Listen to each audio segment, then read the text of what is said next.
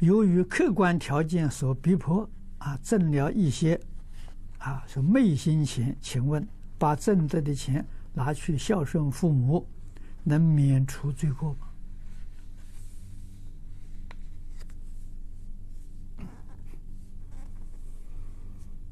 这个要真正修忏悔法，为什么呢？这个不干净的钱，供佛，佛都不收。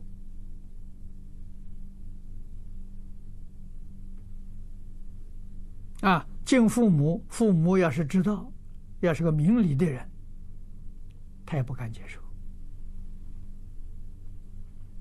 啊，所以你要真正修忏悔。把这些钱去布施给贫穷的人、有灾难的人，这就对了。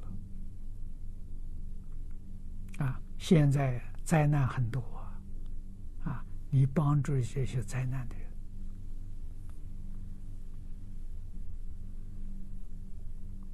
求财一定要用正当的方法。啊！如果是用欺骗众生的方法得来的钱，都是造孽。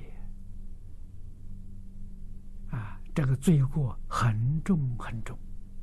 啊，必须要知道，你要想发财，发财你就恭恭敬敬的依照佛的教诲，你修财布施。啊，你不要着急，真的是越施越多。啊，这个报应不是说我今天修了，明天就带来了，没这回事情的。啊，诚诚恳恳的修，感应快三五年，慢十年八年，你的业才能转得过来呀。啊，不是立刻就能得到啊。啊，你种一棵桃树，要想收这个桃子，也得三年呢。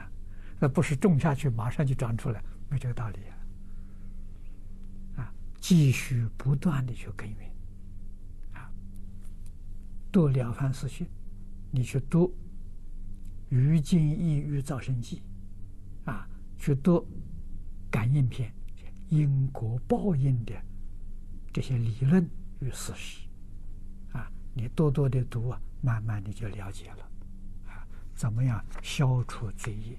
啊怎么样呢？改善自己的环境。嗯